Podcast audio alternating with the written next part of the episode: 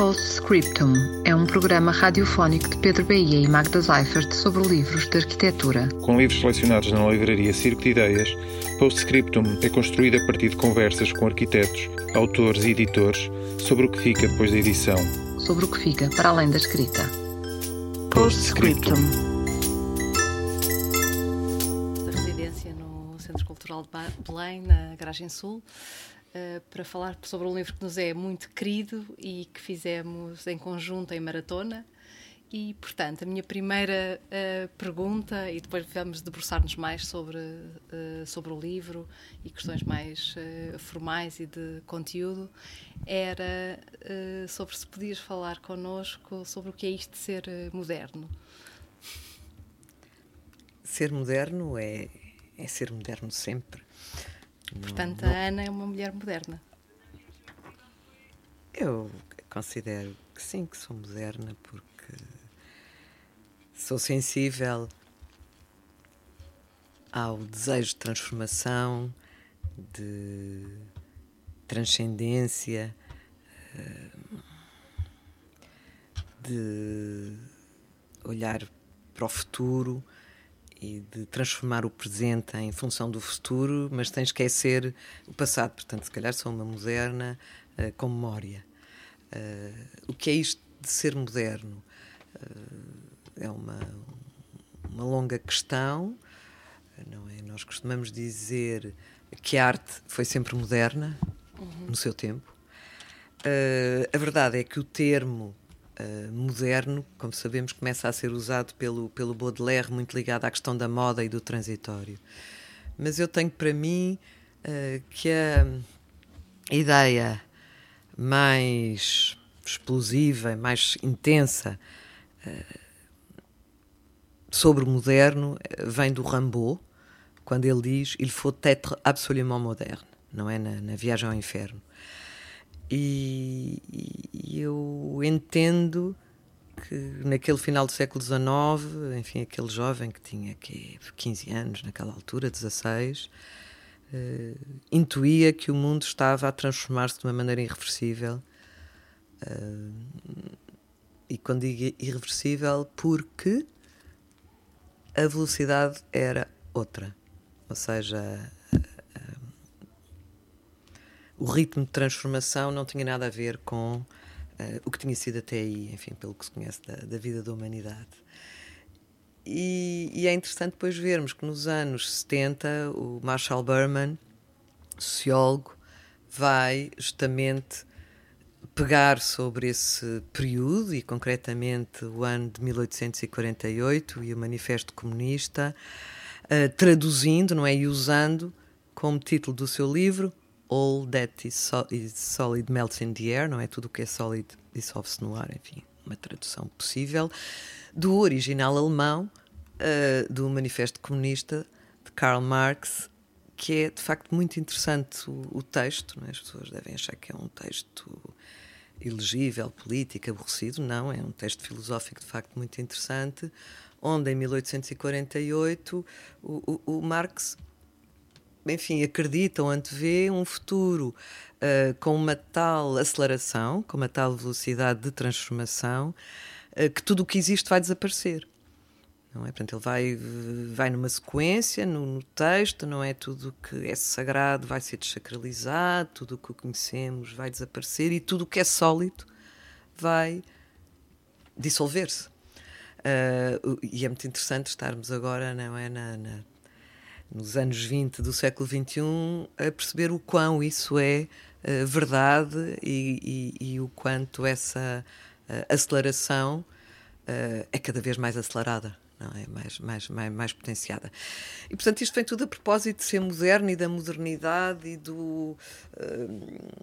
enfim, deste dilema entre o querer abraçar o futuro, querer ser moderno, mas ao mesmo tempo entender que há uma ligação ao passado e às raízes que é fundamental para, para existirmos. Enfim, eu acho que essa é a grande questão, não é como entrar, como eu digo, no, no barco uh, da, da, modernidade, da transformação, uh, sem renegar tudo aquilo que, que trazemos connosco. Enfim. Pronto, e aqui no, neste livro Lisboa Moderna, uh, vamos falar então sobre como é que este modernismo uh, entra em Portugal e em Lisboa. E o, o, livro está dividido em dois grandes capítulos, na verdade. Uh, e Ana, já falámos sobre isto, enfatiza a importância dos bairros e como eles foram construídos. Eu, eu penso que é enfim, que a modernidade em, em Lisboa é, é, diferente da modernidade no Porto. E como sabem, enfim, eu, eu, eu, desde que. Acho que desde que fui estudante de arquitetura, talvez antes, um, sempre tive este gosto pela. Enfim, pela, pela, pela modernidade, tive a, a sorte de, de viver num ambiente designers, de, de gente muito empenhada uh, nas questões gráficas e visuais. Uh, e foi qualquer coisa que eu, que eu desenvolvi que, e que gostei, enfim, que faz parte de, um dos meus prazeres da vida. Uh, e o, o, gosto pela arquitetura moderna que eu gostaria de precisar, portanto, tem muito a ver com a ideia do movimento moderno, ou seja, uh, do movimento artístico, arquitectónico, ideológico uh, que ocorre sobretudo no século XX, mas com raízes profundas no século XIX e que é uma resposta justamente a esta aceleração que estávamos a falar há pouco. Não, não, não, não falámos, foi, digamos, na grande causa que é a industrialização uh, rápida. Um, e, e, portanto, costumamos dizer ah, a arquitetura não foi capaz, os arquitetos, o Corbusier afinal uh, enganou-nos.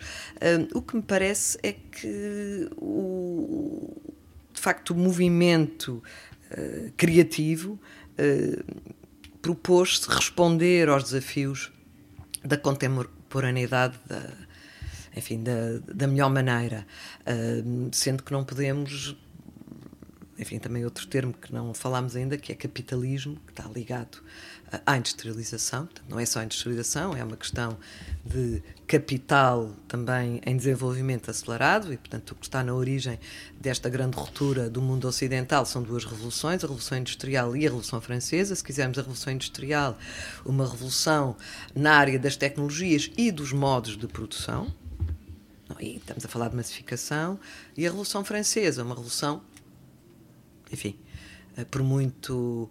Uh, direi, muito. Enfim, que, nos, que possa ter trazido muita ilusão, é, é, claramente uma revolução. O resultado foi uma revolução burguesa, não é?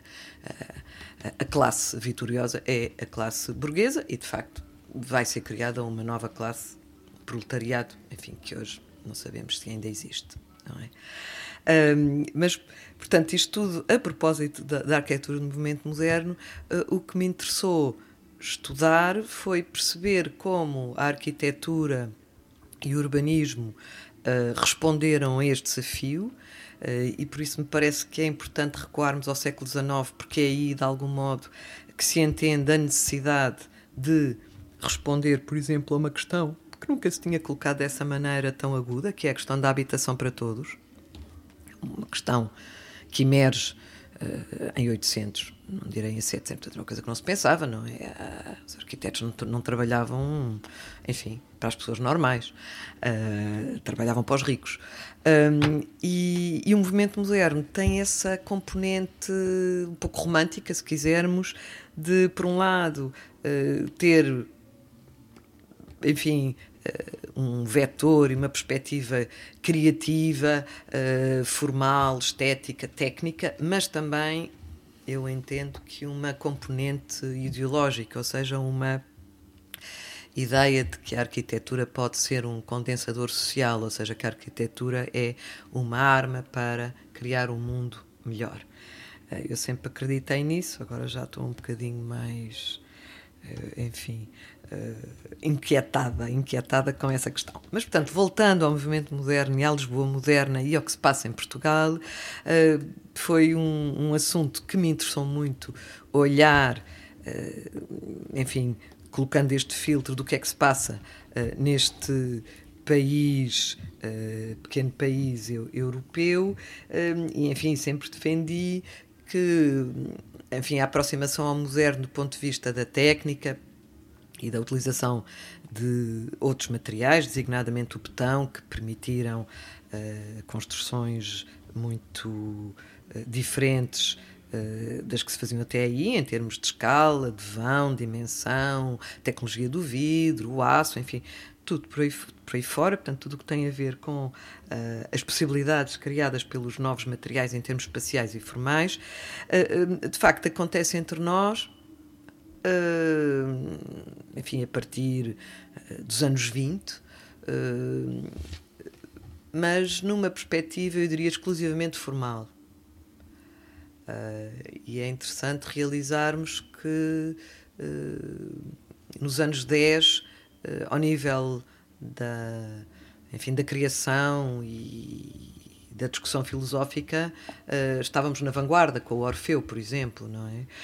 Uh, mas não há arquitetos a, responderem a isso, não é? É o único momento em que há uh, uma conjugação entre pensadores, criadores, artistas enfim, das artes plásticas e visuais e, e arquitetos é na, na Exposição dos Independentes em 1930. Até aí não tinha havido essa relação.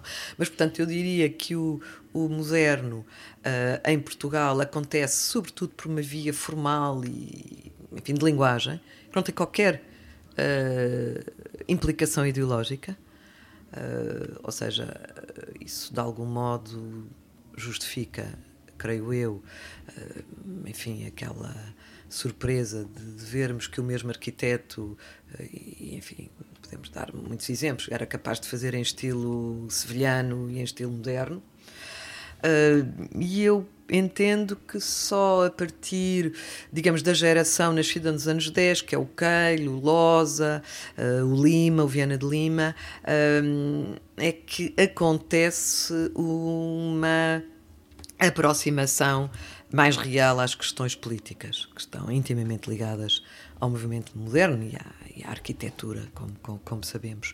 Um, e digamos que essa geração vai ser muito importante justamente naquele período mais dramático dos anos 40, não é? Portanto, por um lado, em 38, entre 38 e 40, temos o pico dos fascismos, um, e em 45 vamos ter o final da guerra e aparentemente, entre aspas, a derrota dos fascismos. Isto vai ter consequências na arquitetura uh, e na arquitetura portuguesa concretamente. Uh, e vamos ver, por exemplo, uh, o caso de Keilo do Amaral, que é um líder com uma posição claramente ideológica.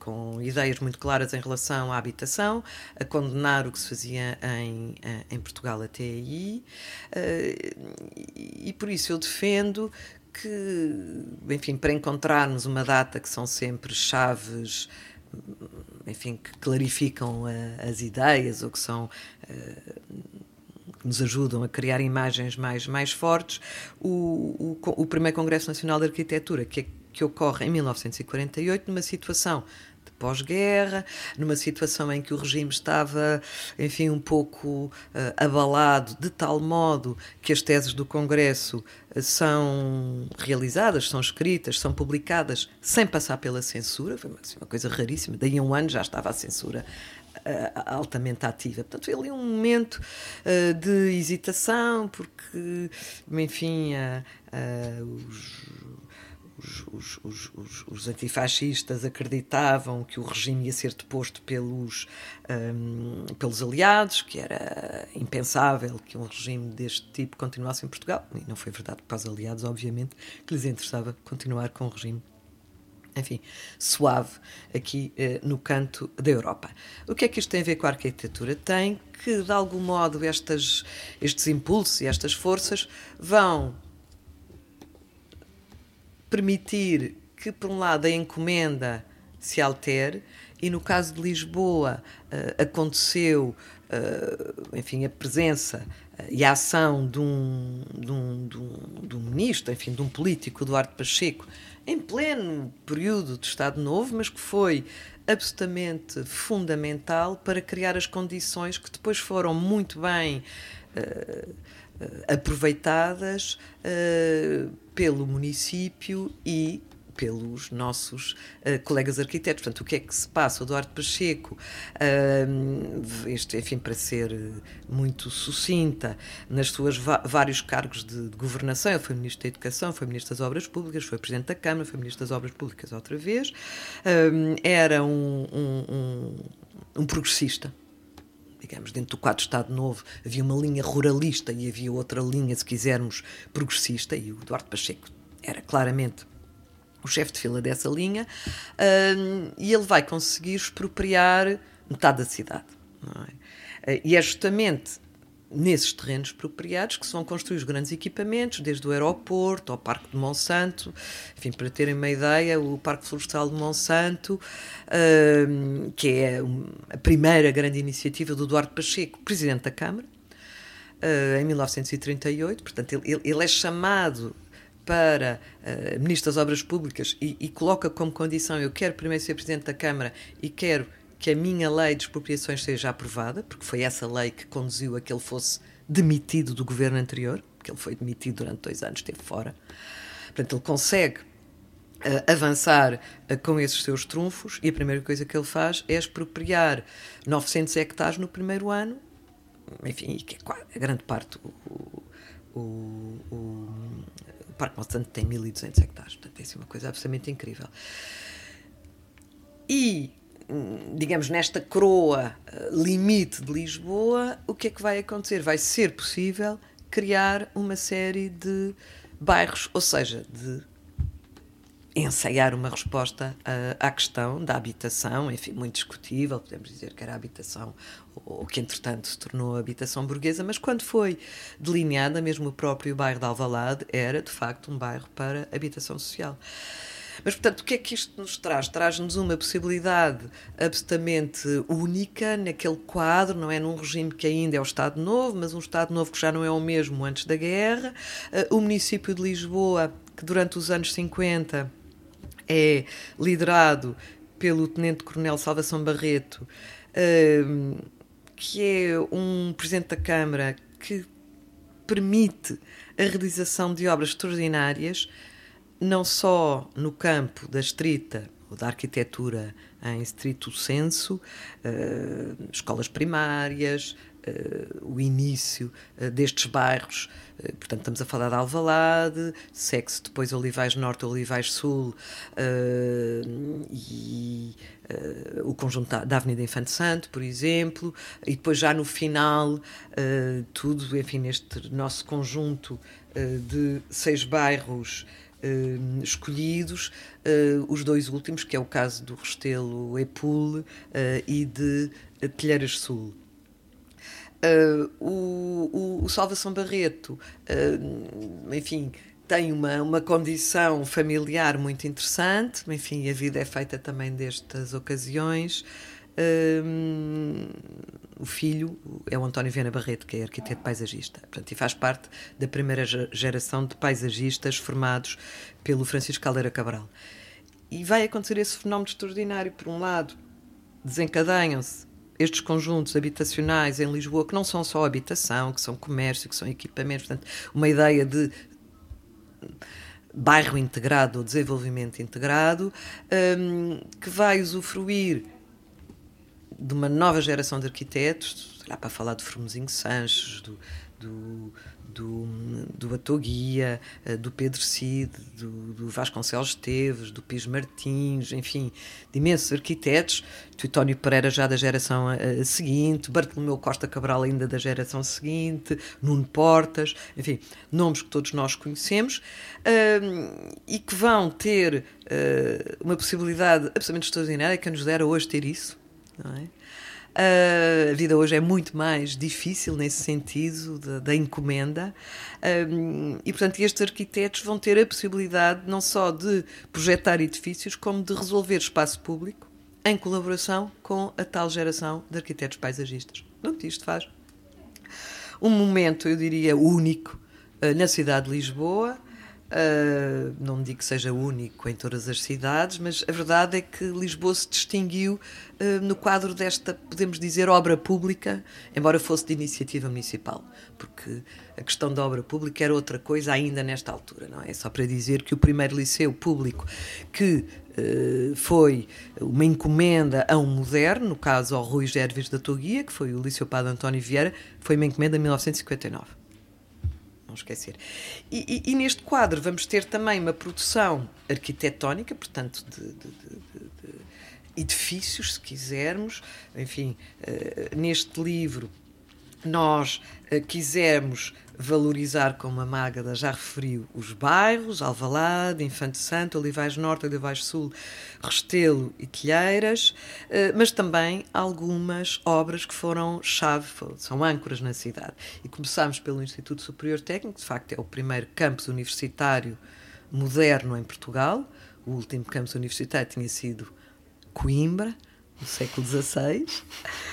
Uh, houve uma resistência enorme em fazer a Universidade em Lisboa, que só é feita nos anos 50, não é? Uh, sendo que lá está o Instituto Superior Técnico, é uma iniciativa do Duarte Pacheco, não é? Porque o técnico estava na Boa Vista e é o Duarte Pacheco que em 29 consegue estes terrenos à Alameda e que são de algum modo responsáveis pelo desencadear da urbanização daquela zona de Lisboa, que eram quintas, não é? Uh, Segue-se o Parque Florestal de Monsanto, uh, que é uma obra, enfim, que é arquitetura e que é paisagismo e que é uma visão muito global de, de cidade, uh, uma obra marcante que é uh, os edifícios e jardim da Fundação Gulbenkian, que, que, marca, se quisermos, o pico destas, desta primeira geração do movimento moderno, uh, e depois a Igreja do Sagrado Coração de Jesus, que já é uma outra realidade, marcando o brutalismo dos anos 60, o Centro Cultural de Belém, onde estamos,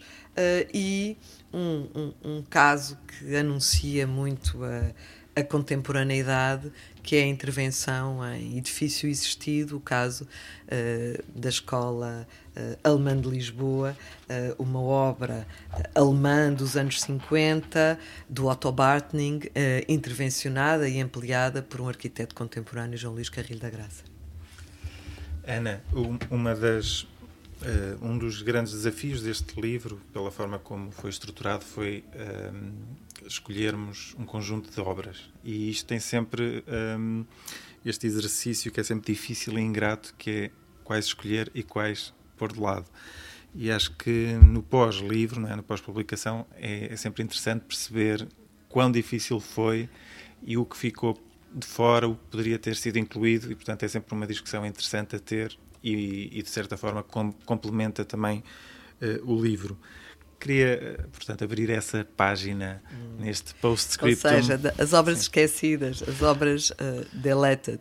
Uh, nós estabelecemos uma condição Uh, neste livro uh, que tinha a ver com, por um lado, a utilização de material de arquivo e um registro, se quisermos, muito documental das obras. Ou seja, partimos do princípio que o livro era escrito e fotografado em simultâneo. E, portanto, estas obras são obras que são do ano de uh, 21. Uh, e, de facto, houve uma obra que no ano de 21 era, não, não era fotografável, que é o Pavilhão de Portugal. Um, e custou-me muitíssimo, como sabem, uh, esta decisão. Portanto, foi uma obra que teve que ser excluída. Enfim, ela está na introdução, com, se repararem, com uma fotografia de canto, porque o estaleiro estava a partir da, uh, da, do limite esquerdo da, da, imagem, já era estaleiro da obra, um, e como sabemos, é uma obra que está a ser intervencionada pela Universidade de Lisboa, está a ser alvo de um restauro conduzido pelo escritório do, do arquiteto Álvaro Cisa, o autor, enfim, daquela obra absolutamente marcante na cidade de Lisboa. Eu costumo dizer a Paula por todos celebrada, não é um lugar para tirar fotografias de casamento, é enfim, assim, um, um lugar mágico uh, que Álvaro Cisa nos deu.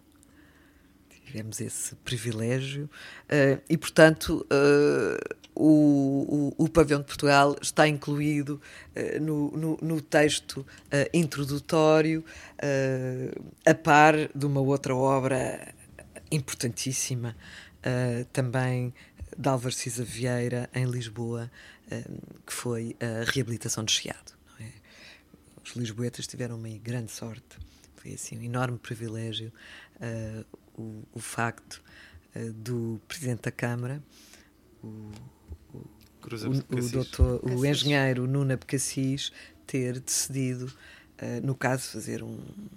Enfim, foi uma decisão ingrata, porque estava em jogo a realização de um concurso público, uh, e ter, ter se atrevido a convidar o, o, o, o Álvaro Cisa para fazer a, a reabilitação do, do Chiado depois do incêndio de 1998. Uh, e eu digo que foi extraordinário porque uh, ainda estive a escrever sobre isto há um mês.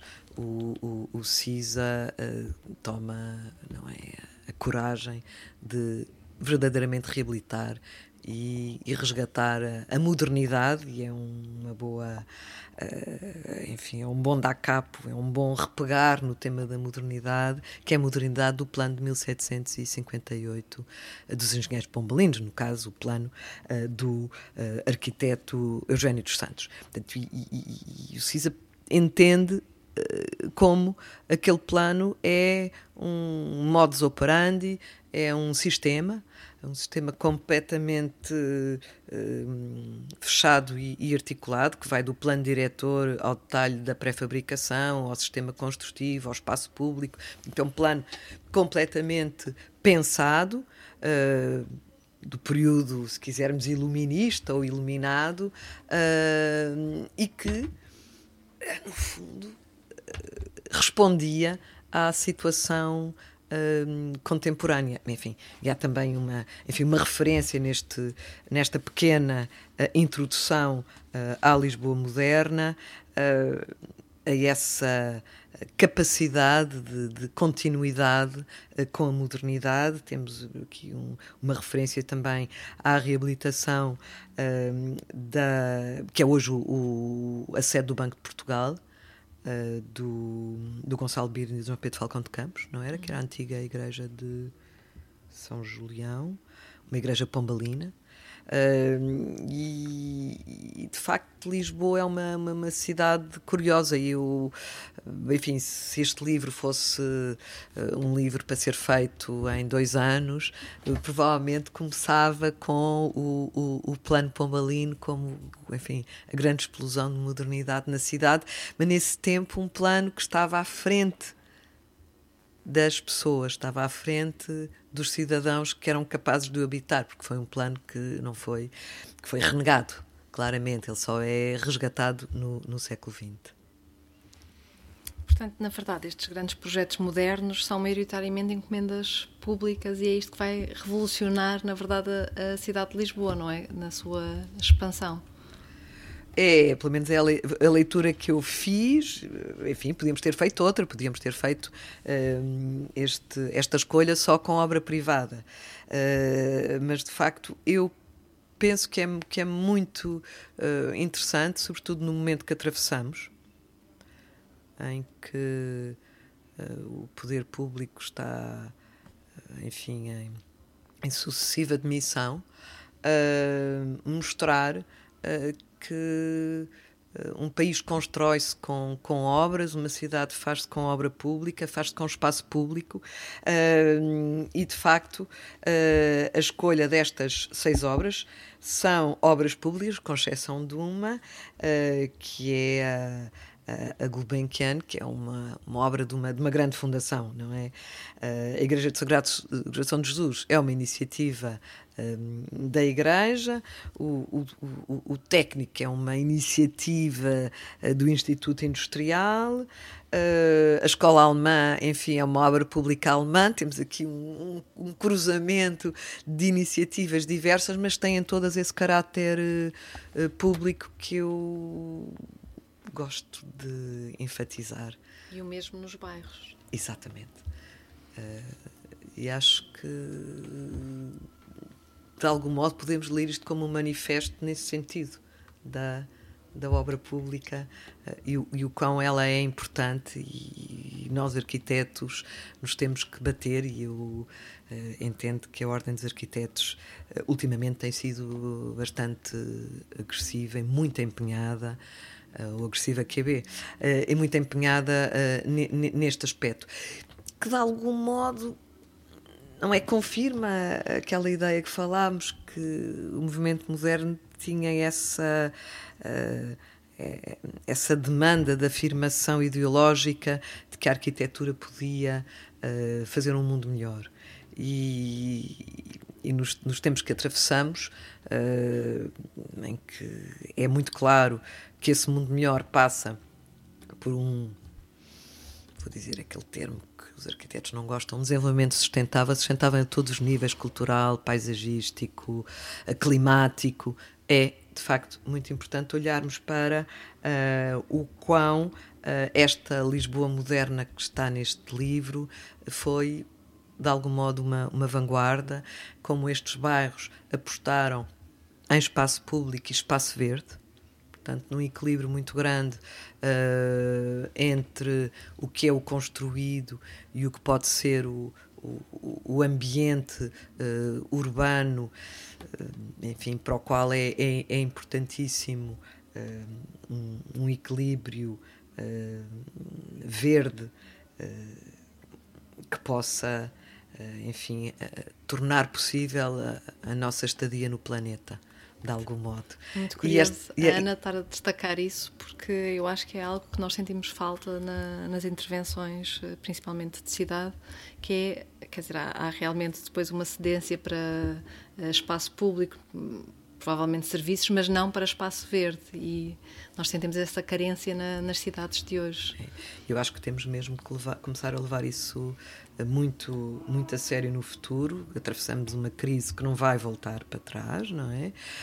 Um, e, e, um outro aspecto desta sustentabilidade é a reutilização uh, do existente, não é? O, o quão significa destruir para construir de novo em termos do que é uh, sustentável, não é? Em termos ambientais.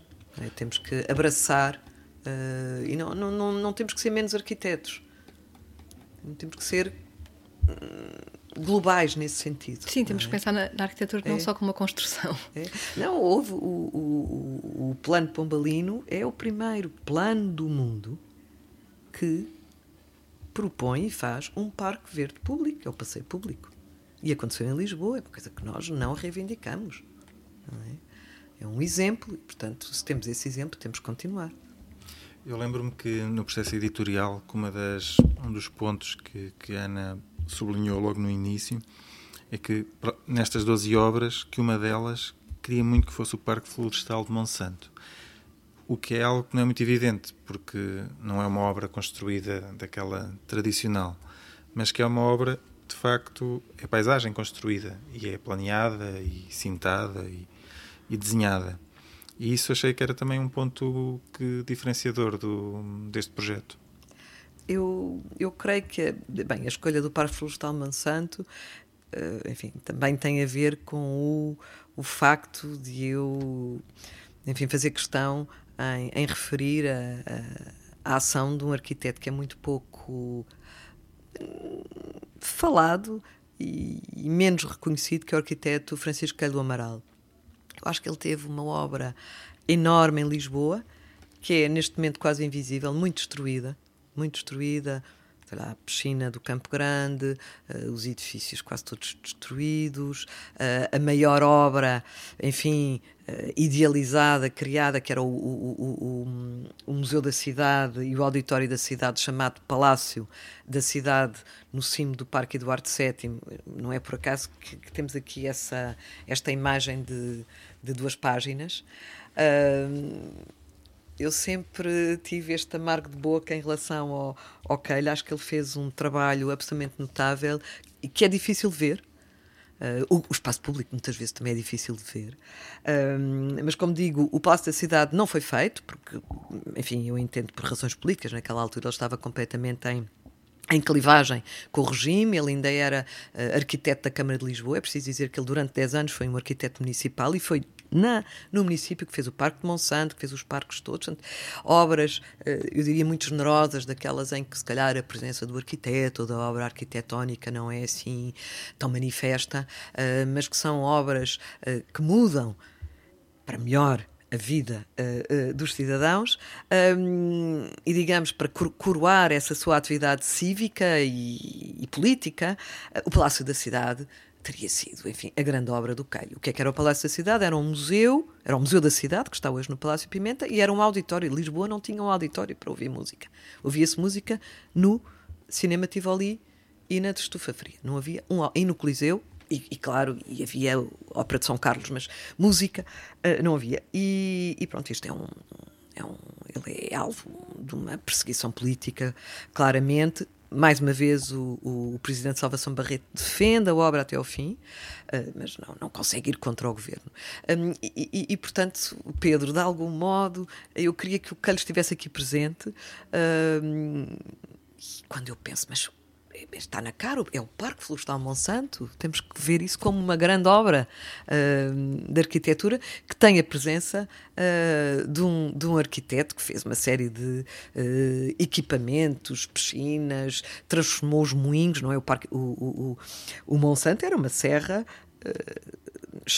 cheia de moinhos e, e plantação de cereais, não é? E que é uh, florestada a partir de 1940, 38, 40. É uma grande transformação. E, portanto, houve assim um pouco esta, uh, enfim, esta este atrevimento de misturar parques com igrejas e, e reabilitações uh, que, que, nos pareceu interessante, confessa. Sim. Este é, é, aquele momento em que eu gosto no programa de lembrar os nossos ouvintes e de os convidar a irem em busca do livro do qual estamos a falar e, e poderem folhear e descobrir todos os, os, conteúdos.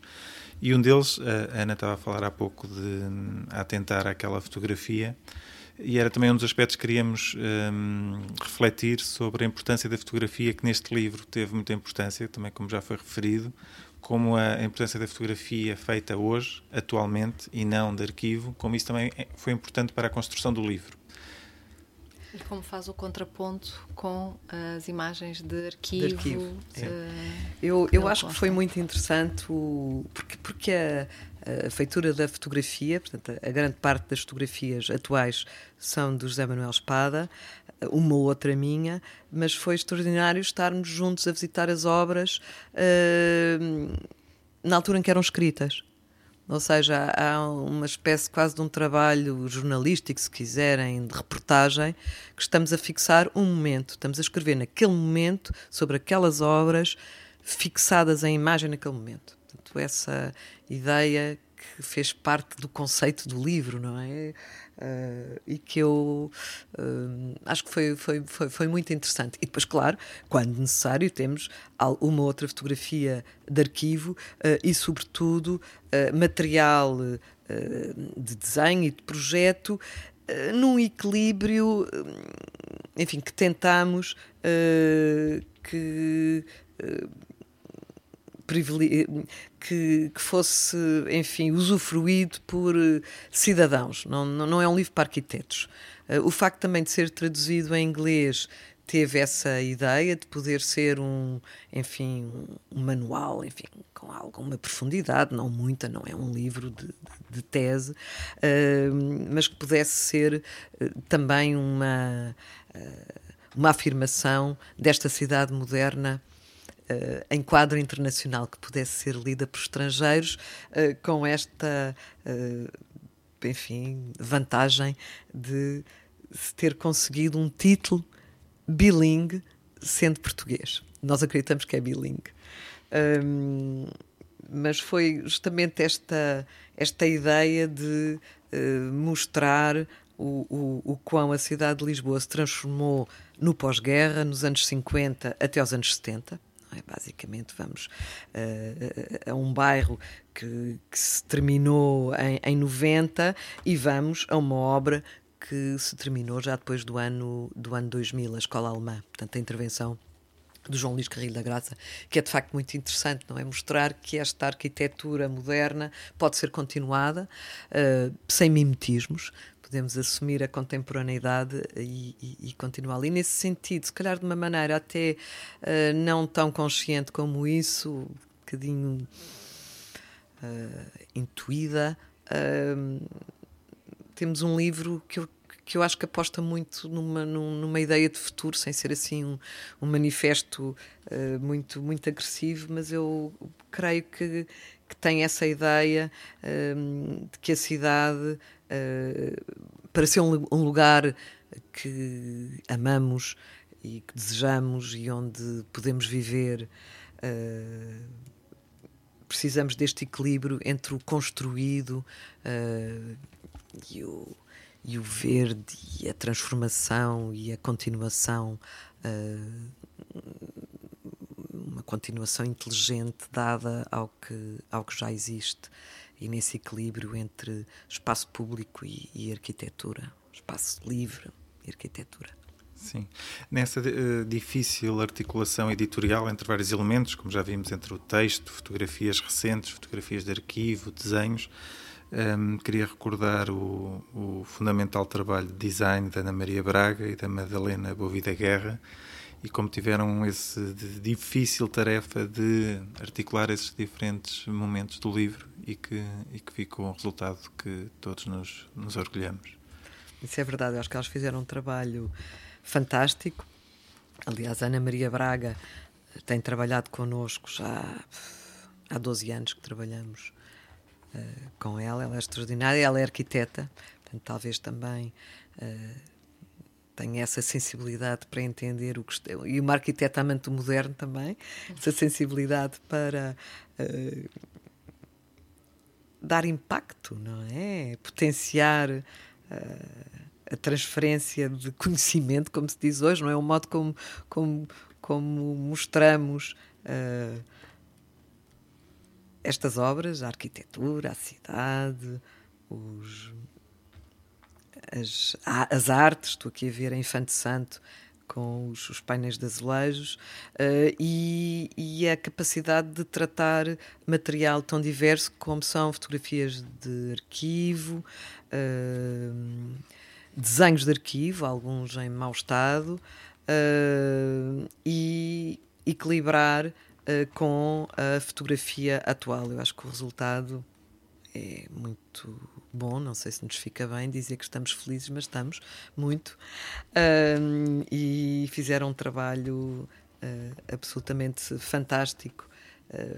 a capa também resultou bastante bem. Havia uma ideia mais extraordinária, mas que depois por razões orçamentais não foi possível fazer, mas eu acho que está uh, maravilhosa e, e, entendemos muito bem também na escolha da imagem, acabamos por optar por uma imagem uh, um pouco congelada no tempo, não é? Esta imagem da Avenida Infante Santo, só com carros estacionados, enfim, este, aqueles edifícios uh, levantados em pilotis, não é? Ao longo da, da grande avenida, como uma das obras de referência uh, desta Lisboa moderna, do Alberto José Pessoa, enfim, um, com o, o, o, João Belmanta, mas enfim, é uma grande obra do, uh, do Pessoa, uh, que depois vamos ver a brilhar também na, no, no conjunto da, da Fundação Carlos Gulbenkian.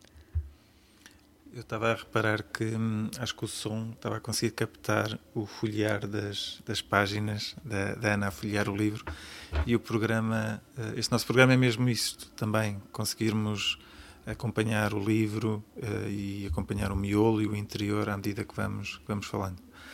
Um, o projeto chama-se Lisboa Moderna. Estava aqui agora a pensar se devíamos ou não poder falar de um possível futuro projeto não sei se a Ana quer ah, podemos falar. falar. É óbvio que estamos a pensar fazer o Porto Moderno, isso não há qualquer questão. e vamos preparar para isso. O, o, importa dizer que este livro também é o resultado de 12 anos da sediação do Docomom International em, em Lisboa. Não, por acaso estou sem correta, não são 12 anos. Uh, os primeiros quatro anos foram em Barcelona, na Fundação Mies van der Rohe. e depois os, os, os, oito seguintes é que estivemos aqui em Lisboa. Mas para dizer que este livro também tem a ver um pouco com isso, com fechar esse ciclo e, e afirmar uh, internacionalmente a cidade de Lisboa como uma cidade moderna. Eu acho que talvez o Porto seja mais conhecido internacionalmente como uma cidade moderna. Vamos ver como é que nós conseguimos responder agora a este desafio e se calhar mostrar outro Porto moderno. Não sei se isto pode ser um bom título também, mas uh, olhar para uma cidade que é diferente de Lisboa, sobretudo na questão da encomenda, uhum. na questão da vivência. Uh, é um, a obra pública uh, em termos urbanos, ou seja, se quisermos os bairros tem um. Ou seja, não teve um Duarte Pacheco a expropriar metade de, do Porto, eh, e não só metade, um arco, não é?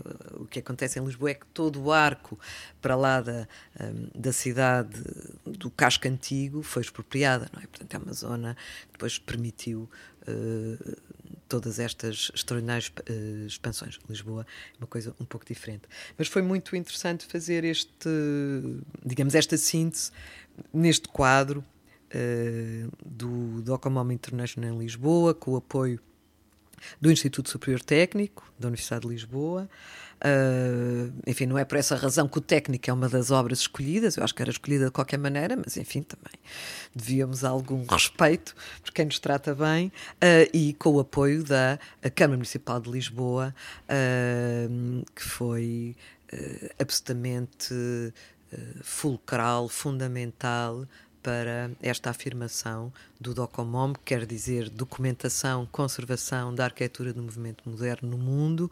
Portanto, neste momento, portanto, nós uh, passamos o, o DOCOMOM eh, de Lisboa para a cidade de Delft, para a Universidade de Delft, uh, com 70 uh, grupos nacionais, portanto, com 70 países, portanto, foi assim um aumento de 50%. Fizemos um trabalho incrível em, em 12 anos. Uh, isto não teria sido possível sem o apoio uh, incrível do município de Lisboa, que importava, enfim, também trazer, trazer para o mundo e fixar neste livro. Eu acho que vai ser muito interessante quando começarmos o, o trabalho uh, sobre, sobre o Porto moderno, vermos como serão livros uh, tão diferentes uh, no seu resultado, porque são cidades muito diferentes também seu, na sua história e no seu crescimento. Portanto, convidamos então a, a, a, lerem este Lisboa Moderna e muito em breve a visitar um Porto moderno. Sim, uh, acho que é inevitável olhar para o título Lisboa Moderna e pensar, e portanto gostava de, também de ouvir o pensamento da Ana, sobre se fará sentido uma Lisboa pós-moderna também, uh, enquanto matéria, enquanto corpo um, eh, de estudo. Eu tenho para mim que a Lisboa é moderna. E, e talvez tenha tido um episódio pós-moderno uh, pelos anos 80 e que foi felizmente resolvido pelo Álvaro Siza no seu plano para uh, o Chiado e depois, uh, se quisermos, exponenciado com o Pavilhão de Portugal. Portanto, o que eu acho é que se fizermos uma reedição deste livro, o Pavilhão de Portugal tem que entrar como hors de série, não é? Uma espécie do salão dos, dos, dos, dos refugiados, dos rejeitados, temos que colocar essa obra, que esperemos que seja terminada uh, em breve. Uh, mas eu, eu, eu, vejo a modernidade em contínuo, eu sou muito pelo, sabes, Jürgen Habermas. É muito essa ideia da, do moderno em continuidade. É, é, um processo que vem desde o iluminismo, que vem desde as luzes. Uh, e, e, e, não. Acho que é uma construção com hiatos, e para mim o pós-moderno é muito um fenómeno pop anglo-saxónico, muito menos um, meridional, mediterrâneo. Acho que nós temos uma outra, uma outra cultura. É a grande diferença entre a arquitetura della città e o Complexity and Contradiction, que é um livro fantástico. Uh, mas depois a produção venturiana é outra coisa, é americana, é outro mundo. Boston, it's another place. Mas creio que, uh, que isto é um, é um processo de, de construção, podemos lhe chamar uh, pós-moderno, mas não sei onde, onde, onde situar esse, essa, essa quebra. Acho que é uma, uma construção uh, contínua século XIX, desde os primeiros filantropos, Fourier, anos por aí fora, à procura uh, da resposta ou das respostas aos desafios da contemporaneidade. É possível que estejamos agora numa numa numa ruptura, numa quebra. Acho que uh, mas ainda não consigo ter distância. Quer dizer, que estamos a atravessar uma revolução, isso estamos certamente. Uhum. Uh, agora, se vai haver um, um, um corte, não, não creio. Eu, eu, eu penso que a clivagem com a Revolução Industrial, com os novos materiais, com, digamos, as ideologias, uh, enfim, mais uh, de ruptura, uh, aconteceu de facto a partir do, do final do século XVIII. E que ainda estamos nessa, nessa linhagem. Talvez agora virando muito para o digital, é, essa é a grande questão se nos vamos todos transformar em hologramas, então aí se calhar já somos pós-modernos. Muito bem, queria dar só um, um, sinal de alerta aos nossos ouvintes interessados neste livro, que o, o, livro está, a primeira edição está quase a esgotar, portanto os livros que estão nas livrarias são mesmo os últimos exemplares, uh, por isso fiquei a chamada de atenção. Agradecer a presença então, temos da Ana. aqui um exemplar precioso uhum. desta Sim. Lisboa moderna. Obrigado, Ana. Obrigada. Obrigada ao circo ter colaborado com, com o Docomom e obrigada, enfim, aos nossos supported, sobretudo a, a Lisboa, que esperemos ter homenageado uh, convenientemente e, e também ao, ao técnico que, que nos uh, abrigou uh, durante estes anos. E muito obrigada. Postscriptum é um programa radiofónico de Pedro Bahia e Magda Seifert sobre livros de arquitetura. Com livros selecionados na livraria Circo de Ideias, Postscriptum é construído a partir de conversas com arquitetos, autores e editores sobre o que fica depois da edição. Sobre o que fica para além da escrita. Postscriptum.